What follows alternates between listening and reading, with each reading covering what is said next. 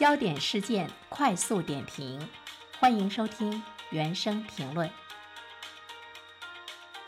近日呢，媒体报道了这样的一件事啊，在安徽蚌埠第一人民医院儿科医生刘畅，去年呢，在考研考政治的一场考试中，他为了一位晕倒的考生急救，昏迷考生恢复意识之后呢，他返回他的座位继续考试。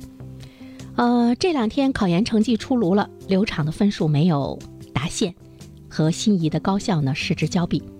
他对记者说：“如果在考试现场再发生一次，他还是会选择救人。”刘畅的这种考场救人的行为真的是令人感动，大家也纷纷的为这位好人医生来点赞。于是呢，人们纷纷的出主意啊。有网友说，虽然他的成绩没过线，但是他的医德是满分的。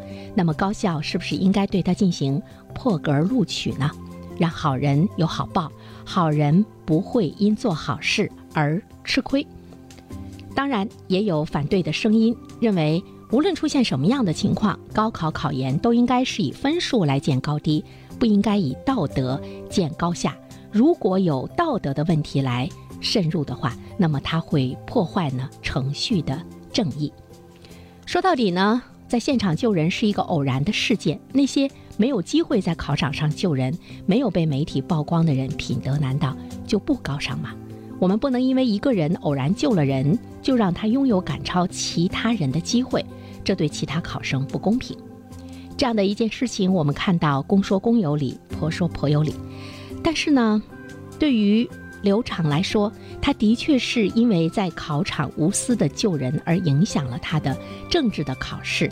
那么，对于这样一位有着如此医德的医生来说，难道我们不应该对他网开一面吗？有的时候我在想，我们的法律、我们的规定，在更多的程度上呢，它是应该来推动我们的这个社会，人人去做好事，人人向上。无论怎么说。不管呢，他做好事是不是为了有什么样的回报，至少我们的机制、我们的制度，甚至于我们的法律，是鼓励有善行的人的。所以呢，希望这件事情能够让我们看到更好的一个决定。